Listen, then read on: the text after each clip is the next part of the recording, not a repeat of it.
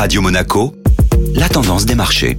La tendance des marchés avec la Société Générale Private Banking. Bonjour Florence Lette. Bonjour Eric. Plusieurs indicateurs économiques étaient attendus hier. Outre-Atlantique, l'annonce d'une accélération de l'inflation maintient le doute sur les marchés, laissant redouter une hausse de taux d'intérêt encore plus importante que prévu et donc un risque accru de récession. Cette hausse de l'inflation s'explique principalement par la composante énergie, avec le gaz à hauteur de 11%, mais aussi par la nourriture, les transports, les dépenses médicales et les voitures d'occasion. Dès l'annonce de ce chiffre, l'euro a réagi et est passé sous la parité à 0,9996 dollars pour progressivement se stabiliser au-dessus des 1,005.